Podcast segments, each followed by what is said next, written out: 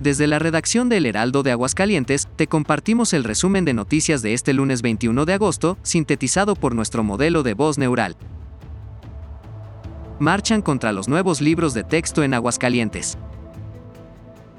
Miles de personas participaron en Aguascalientes en una marcha organizada por el Frente Nacional por la Familia, en respuesta a la implementación de los nuevos libros de texto, que según diversos sectores, podrían afectar negativamente el aprendizaje de los estudiantes.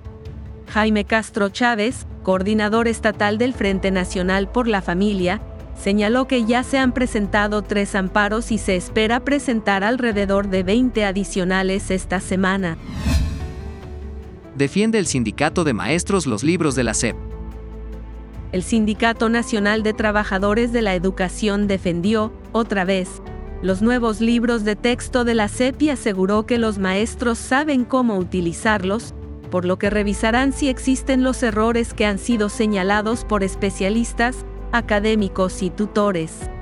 En un mensaje previo al inicio de clases, el sindicato reviró nuevamente en contra de algunas entidades de oposición que han presentado controversias constitucionales para no distribuir los libros.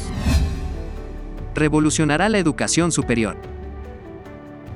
Lorena Martínez Rodríguez, directora general del Instituto de Educación de Aguascalientes, informó que la Universidad Intercultural para la Igualdad es un proyecto innovador para la educación superior del Estado. Se concibió en 2003 y no tiene vínculo con el modelo político vigente. Su misión es brindar oportunidades académicas a personas que, debido a desigualdades, vulnerabilidades y desventajas, no han podido proseguir con su formación.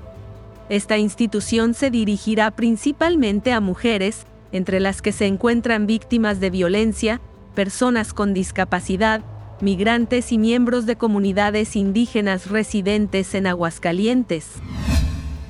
Deja Hillary bloqueos, inundados y evacuados. Pese a degradarse a tormenta tropical, el ciclón Hillary dejó fuertes lluvias que provocaron una decena de carreteras cerradas por deslaves, rupturas e inundaciones, poblados incomunicados y evacuaciones. Una de las carreteras más afectadas fue la Rumorosa, que conecta la zona de la costa con Mexicali, y que tuvo que ser cerrada por deslaves y grandes piedras que quedaron sobre la vía. También se reportaron cortes y derrumbes en varios kilómetros de la vía transpeninsular. Tienen mexicanos dos miradas, de migrantes. En el país predominan las percepciones ambivalentes respecto a los migrantes, que oscilan entre la empatía y la preocupación, señala un estudio de Oxfam México. Las actitudes ante el fenómeno migratorio, señala, están marcadas por diversas contradicciones aunque, en general, indica, la sociedad mexicana reconoce que las personas migrantes abandonan sus países de origen por la violencia o la inseguridad y están en condiciones de vulnerabilidad.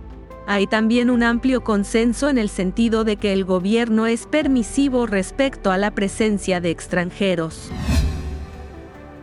Estas y otras noticias están disponibles en heraldo.mx y en nuestra edición impresa. Recuerda que también estamos en Facebook, Twitter, Instagram, YouTube, TikTok, así como en nuestras apps para iPhone y Android. Este podcast lo encuentras en tu plataforma de audio favorita.